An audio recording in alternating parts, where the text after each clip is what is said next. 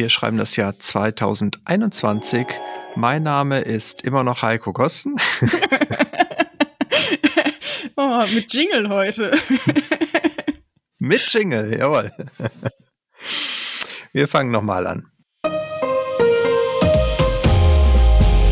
Herzlich willkommen zum Datenschutz Talk, Ihrem Podcast für die Themen Datenschutz und Informationssicherheit.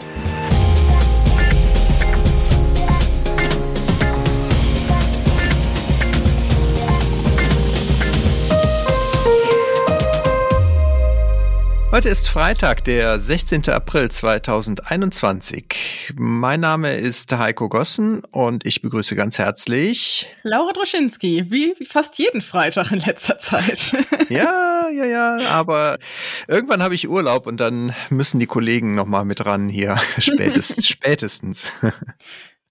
Sehr schön. Wir hatten unseren Redaktionsschluss wie immer um 10 Uhr und es sind wieder, wieder viele Themen. Es reißt nicht ab hier mit unserem Datenschutz-News-Strom und deswegen gehen wir direkt auch in Medias Res, Laura. Schieß los. Genau, wir wollen uns ja gar nicht immer zu Anfang beschweren. Es macht ja auch Spaß.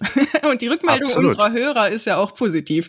Deswegen, ich starte sofort. Und zwar kam es zu einem erneuten Datenleck bei einem Betreiber eines Corona-Schnelltestzentrums. Wie Heise berichtet hat in der vergangenen Woche, war das Leck bei der Firma Eventus Media International und betraf ihre Webseite testcenter-corona.de.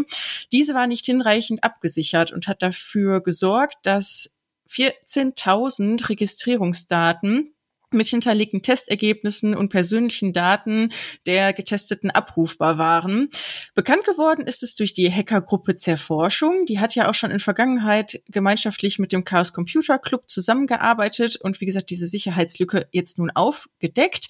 Bürger aus den Bereichen Leipzig, Berlin, Hamburg, Schwerte, aber auch Dortmund waren hiervon jetzt betroffen. Auslöser war wohl, dass die Webseite nicht selbst entwickelt war, sondern dass Eventus die betroffene Domain laut IT-Sicherheitsexperten mit dem weit verbreiteten Open Source Blog und Content Management System WordPress aufgezogen hat. Hier kam es zu einer, mit ein, zu einer Schnittstelle mit API und diese API hat eine Zugriffsmöglichkeit aktiviert, sodass Registrierungen auch von außen abrufbar waren. Das äh, lag hier an der Schnittstelle zu den Testzentren Homepages. Die IT-Sicherheitsexperten haben es so ausgedrückt, es war so, als hätte, hätte man sich ein Safe eingebaut und den Code direkt daneben gelegt. Also es war leider etwas leicht zu entschlüsseln, die ganze Sache.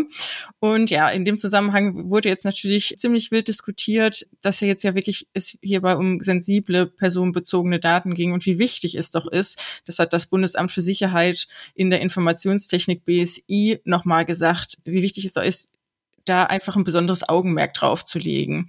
Die Firma hat das Leck noch am selben Tag abgedichtet, halt auf Hinweis des BSIs. Und Eventus räumte ein, dass wohl diese Plattform mit großer Eile hochgezogen wurde. Aber naja, dass es auch auf jeden Fall keine Entschuldigung dafür sein kann. Zer Forschung hat wohl mitgeteilt am Freitag, dass wohl die Kunden bisher nicht über die Panne informiert worden waren. Also mal gespannt, ob das denn noch erfolgt. Ich fühle mich ein bisschen erinnert an letztes Jahr um die gleiche Zeit, als wir doch auch unsere News immer mit einer Menge an Corona-Nachrichten und Datenschutz hier bestritten haben. Das ist heute auch wieder so. Ich würde direkt anknüpfen bei dem Corona-Thema und Sicherheitslücke, weil in der Luca-App, die ja jetzt auch in den letzten Wochen immer mal wieder hier bei uns ein Thema war und die auch von einigen Behörden insbesondere Baden-Württemberg, glaube ich, war ja immer auch da ein Fan von jetzt aber auch Sicherheitslücken enthält. Und zwar hat eine Hackergruppe, die sich Team Looker-Track nennt, eine Sicherheitslücke in dem QR-Code entdeckt, den man sich ausdrucken kann als Schlüsselanhänger, wird der bezeichnet. Und zwar ist der für Personen, die halt kein Smartphone mit sich führen oder das nutzen, um damit trotzdem dann in diesem System, in diesem Looker-System daran teilnehmen zu können, um dort die Kontaktnachverfolgung auch zu ermöglichen. Das Problem hierbei ist wohl, dass man halt aus dem Schlüsselanhänger, aus diesem äh, Code, diesem QR-Code heraus Registri Registrierungsinformationen auslesen konnte und darüber dann auch wiederum nachträglich nachverfolgen konnte, wo dieser Anwender überall war, bis hin zu, dass man sogar in Echtzeit über den Browser dann mitverfolgen kann, wo dieser Person überall gerade sich eincheckt mit diesem Code. Das Ganze ist natürlich nicht gerade förderlich für das Vertrauen in diese App, aber vielleicht da nochmal wirklich auch der Hinweis, der explizite, das betrifft erstmal jetzt wirklich nur diese Schlüsselanhänger. Das sind zwar auch immerhin 100.000 Stück, die davon im Umlauf sind, aber ich glaube insgesamt gibt es dann doch deutlich mehr Nutzer noch von der App, die sind davon jetzt erstmal nicht betroffen.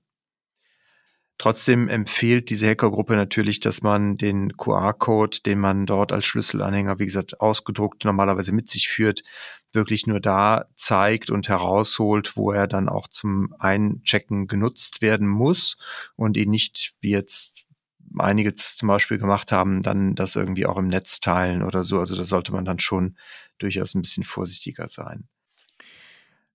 Einige Landesdatenschützer haben jetzt allerdings auch schon ange kündigt, dass sie jetzt nochmal doch einen kritischen Blick auf diese App werfen. Wir hatten letzte Woche, glaube ich, auch schon mal darüber berichtet, dass da ohnehin noch auch einige Mängel identifiziert worden waren, wo man sich auch schon seitens der DSK ja geäußert hatte, dass man sich da, da etwas schnellere Reaktionen erwünscht seitens des Entwicklers.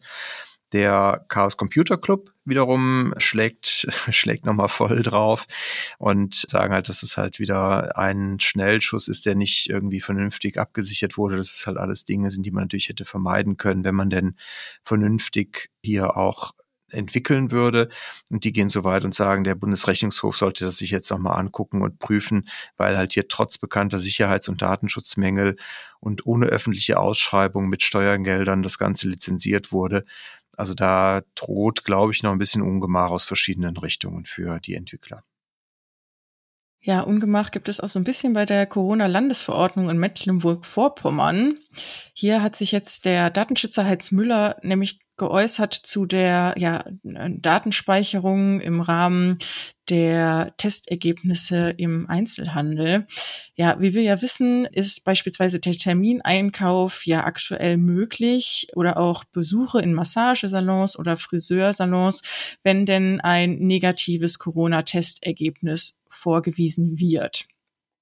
Es kann natürlich auch die Alternative genutzt werden, dass im Beisein des Dienstleistenden ein Schnelltest gemacht wird. Und darum geht es jetzt ein bisschen. Denn, wie gesagt, die Dienstleistenden sind dazu angehalten, die Schnelltests zu dokumentieren, aber auch dann wiederum vier Wochen aufzubewahren. Das kritisiert jetzt Heinz Müller, denn ähm, er sagt, den Zweck der Speicherung der Daten, der wird ihm nicht ganz ja, ist ihm nicht ganz klar und die Speicherpflicht gehe ihm hierbei zu weit. Er befürchtet, dass die Dokumentation der Tests dazu dienen wird, zukünftig gegebenenfalls auch Verstöße gegen die Testspflicht oder auch ein Fehlverhalten im Zusammenhang mit einem positiven Schnelltest möglich wären und dass halt einfach diese anlasslose Speicherung auf Vorrat doch bitte zukünftig einzustellen sei oder halt dementsprechend die Corona-Landesverordnung auch anzupassen sei wie gesagt, auch da, denke ich mal, bleibt es spannend zu sehen, ob denn da Anpassungen vorgenommen werden. Ich hätte auch noch einmal Corona und zwar geht es aber jetzt um eher so das, was im besten Fall bei den Bürgern vorher kommt, nämlich das Impfen und den Impfnachweis. Auch das hatten wir letzte Woche ja schon mal ein bisschen thematisiert hier. Da ist jetzt auch wieder vom Bundesgesundheitsministerium eine Meldung erfolgt, dass man plant, dieses digitale grüne Zertifikat, über das du letzte Woche hier berichtet hattest, Laura, schon Mitte des zweiten Quartals in Deutschland zur Verfügung stehen soll. Das kündigte zumindest ein Vertreter von Jens Spahn oder aus seinem Hause halt an und sagte halt, dass jetzt vom Start weg der Nachweis als Modul in der Corona-Warn-App dann in der äh, darin angeboten werden soll. Das macht natürlich durchaus Hoffnung, auch äh, berechtigterweise, wie ich finde, dass man dann mit diesem mit dieser App natürlich auch mehr Freiheiten vielleicht im Sommer genießen kann, wenn es zum Beispiel um das Thema Reisen geht. Das Ganze wird auch wieder über QR-Codes abgebildet, so dass man halt dort entsprechend die Codes scannen kann, beziehungsweise dann auch äh, vorzeigen kann. Und andererseits natürlich dann es auch Apps geben wird, mit denen die dann wieder überprüft werden können, um so nachzuvollziehen, ob der Impfnachweis denn auch echt ist. Also da wird wieder viel über die beliebten und bekannten QR-Codes laufen. Ja, ich rück jetzt ein bisschen von dem Thema Corona ab, aber es, äh, ich befasse mich nicht mit einem unliebsamen Thema, denn es geht um Trojaner. Microsoft warnt nämlich in einer aktuellen Mailware-Kampagne, dass im Zuge von E-Mails und darüber verstreute Kontaktformulare ein neuer Banking-Trojaner im Umlauf gebracht wird, nämlich Iced ID. Laut dem Microsoft Security Blog sind, ist wohl nicht bekannt, ob deutsche Nutzer überhaupt im Visier sind. Nichtsdestotrotz möchte ich diese Nachricht von Heise einfach auch heute einmal hier mitbringen.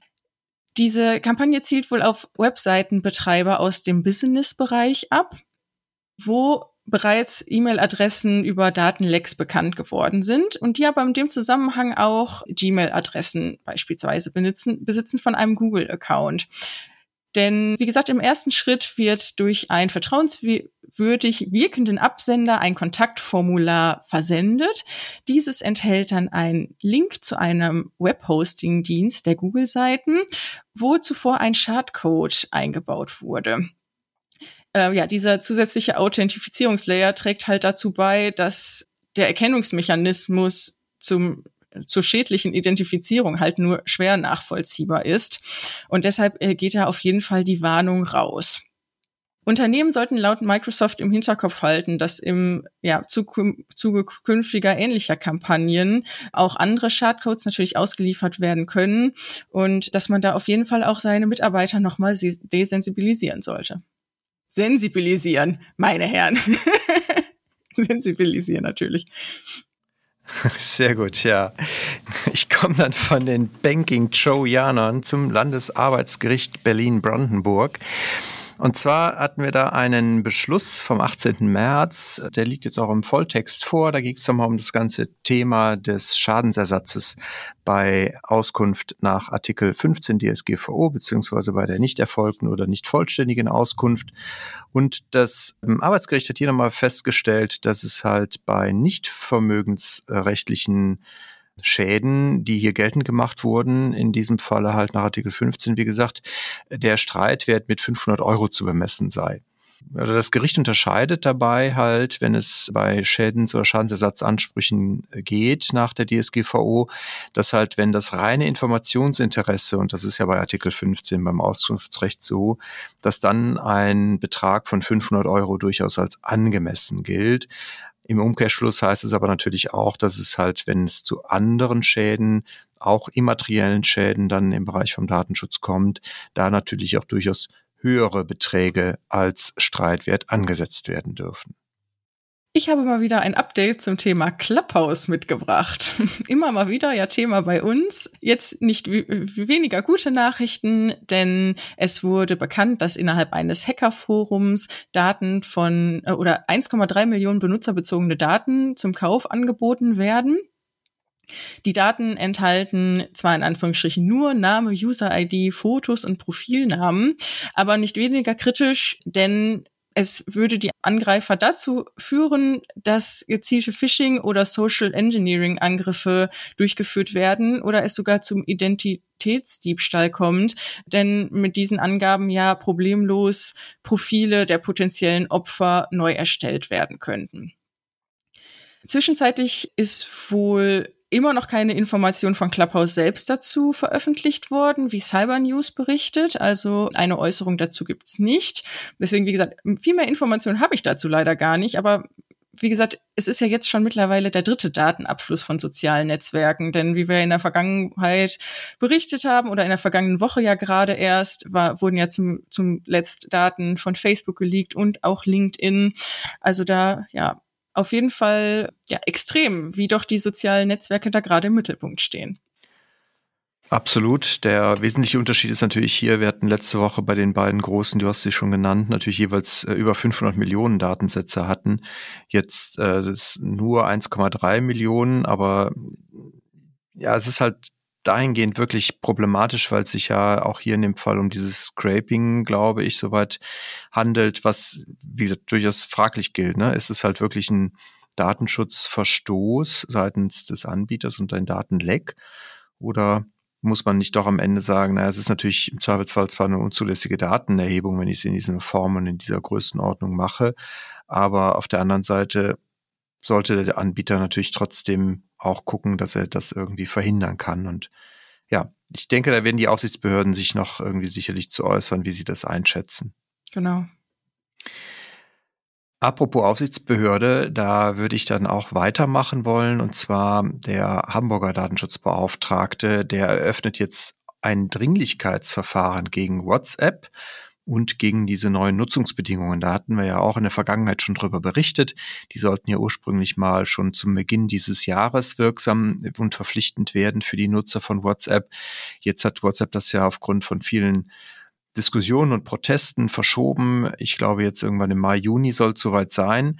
Und der Hamburger Landeschutzbeauftragte möchte gerne vorher halt in diesem Eilverfahren doch noch einiges klären und gegebenenfalls sogar WhatsApp versuchen irgendwie zu untersagen, dass sie das tun dürfen, mehr Daten zwischen WhatsApp und Facebook austauschen. Das ist dahingehend vor allen Dingen sehr interessant, weil natürlich der Hamburger Datenschutzbeauftragte nicht die führende Aufsichtsbehörde für WhatsApp ist. Das ist natürlich die Datenschutzaufsichtsbehörde in Irland. Da wissen wir aber auch aus ganz vielen Fällen, auch Facebook ist natürlich da immer wieder ähm, ein Thema, dass die da nicht so, zumindest für uns hier in Deutschland, nicht immer so wahrnehmbar aktiv sind. Und das ist Herrn Kasper natürlich auch auch früher schon aufgefallen. Und jetzt versucht er es halt selber und sagt halt, dass die vielen, vielen Bürger in Deutschland, die davon betroffen sind, es auch rechtfertigen, dass er dann direkt auf WhatsApp da zugeht. Grundsätzlich sieht Caspar halt Grund zu der Annahme, dass die Bestimmungen zum Teilen der Daten äh, zwischen WhatsApp und Facebook halt mangels Freiwilligkeit und Informiertheit der Einwilligung unzulässig seien und hier auch von Facebook durchgesetzt werden sollen. Und deswegen geht man hier halt von einem möglichen rechtswidrigen massenhaften Datenaustausch aus. Und deswegen haben sie jetzt halt dieses Verfahren eingeleitet. Man will das halt jetzt erstmal in der Rahmen einer Stellungnahme nochmal hören von WhatsApp und entscheidet dann und will diese Entscheidung aber vor dem 15. Mai auch entsprechend nach Möglichkeit treffen. Meine nächste Nachricht kommt aus Baden-Württemberg, denn hier hat der Landesbeauftragte für Datenschutz und die Informationsfreiheit, Stefan Brink, sich für die Studierenden eingesetzt. Denn ja, wir haben ja schon mal in Vergangenheit berichtet, dass die Corona-Pandemie natürlich dafür sorgt, dass auch an Unis und Fachhochschulen Online-Veranstaltungen nicht mehr wegzudenken sind. Dies betrifft aber natürlich auch die Prüfungen. Und die Hochschulen setzen hierbei häufig digitale Tools ein, um mittels Kamera und Mikrofon die Prüfung zu überwachen. Auf diese Weise sollen natürlich etwaige Betrugsversuche unterbunden werden und natürlich auch für Chancengleichheit gesorgt werden. Die Studierenden werden infolgedessen halt oft dazu aufgefordert, die Webcam und das Mikrofon dauerhaft während der Prüfung einzuschalten. Halt einfach, um sicherzustellen, dass keine unerlaubten Hilfsmittel genutzt werden oder dass sich halt im Privatraum des Studierenden noch weitere Personen aufhalten.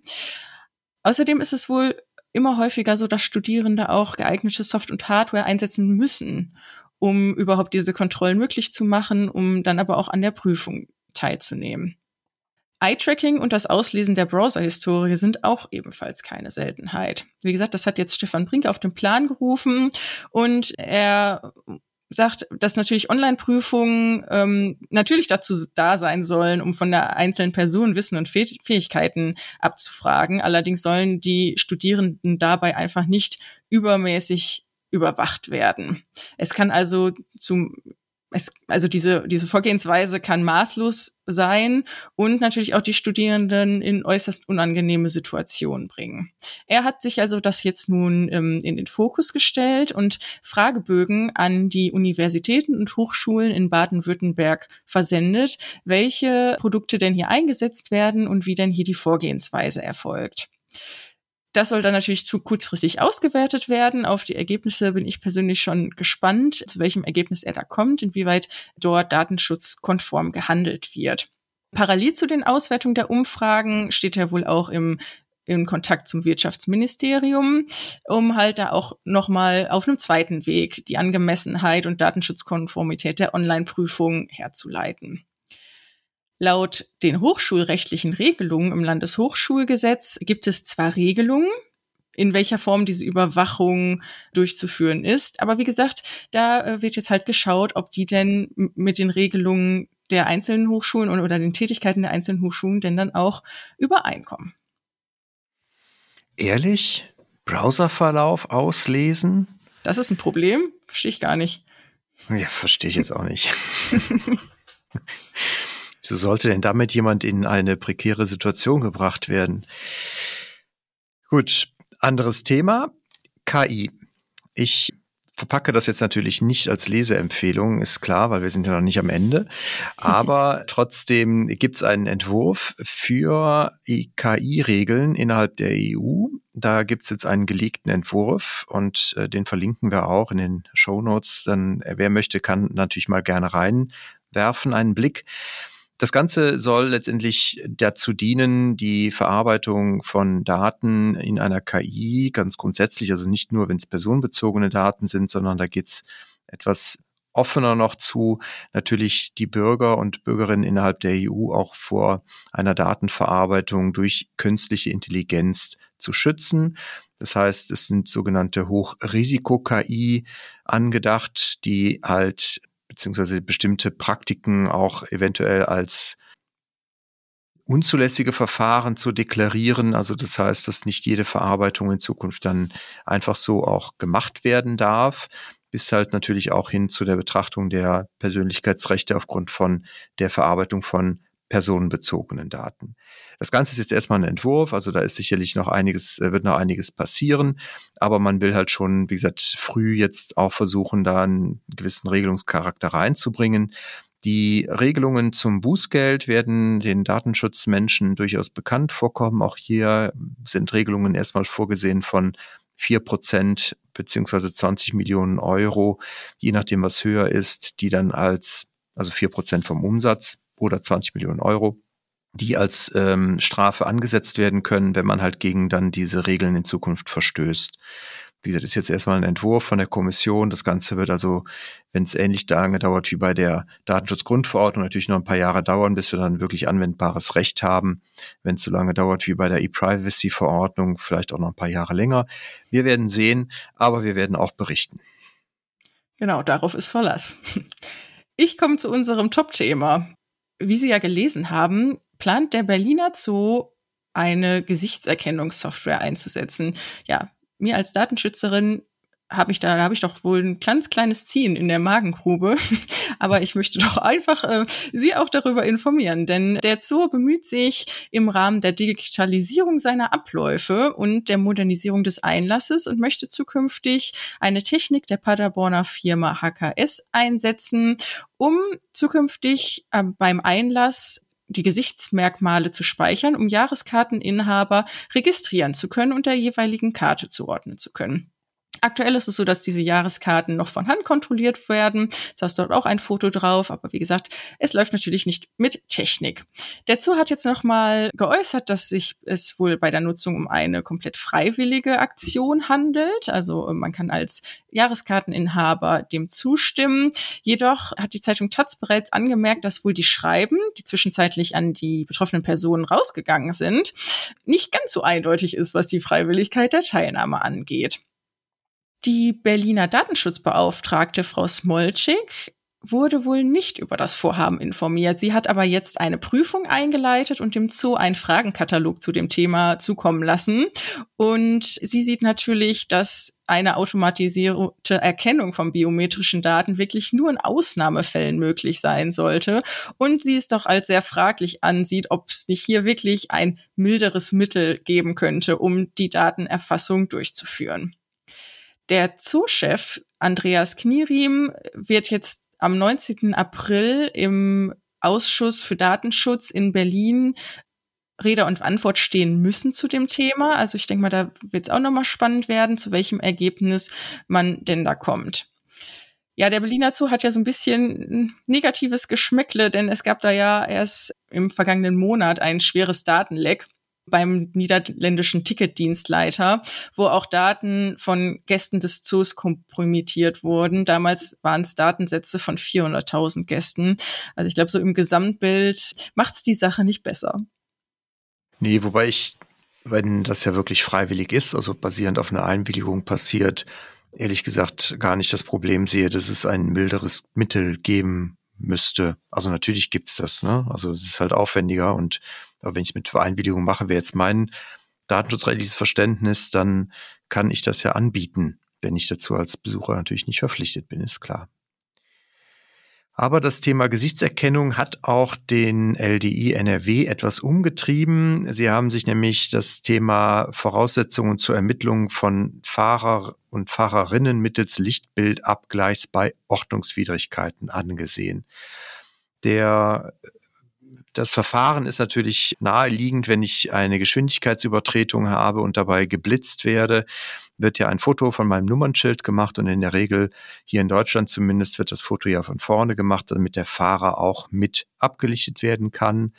Und was naheliegend ist, aber auch natürlich datenschutzrechtlich geprüft werden muss, ist die Frage, wann dürfen denn die Polizei und Ordnungsbehörden zum Beispiel dann auch Abgleiche von dem Bild machen mit anderen Quellen, weil ja das Nummernschild selber erstmal nur einen Hinweis auf den Halter gibt, aber nicht unbedingt auf den Fahrer.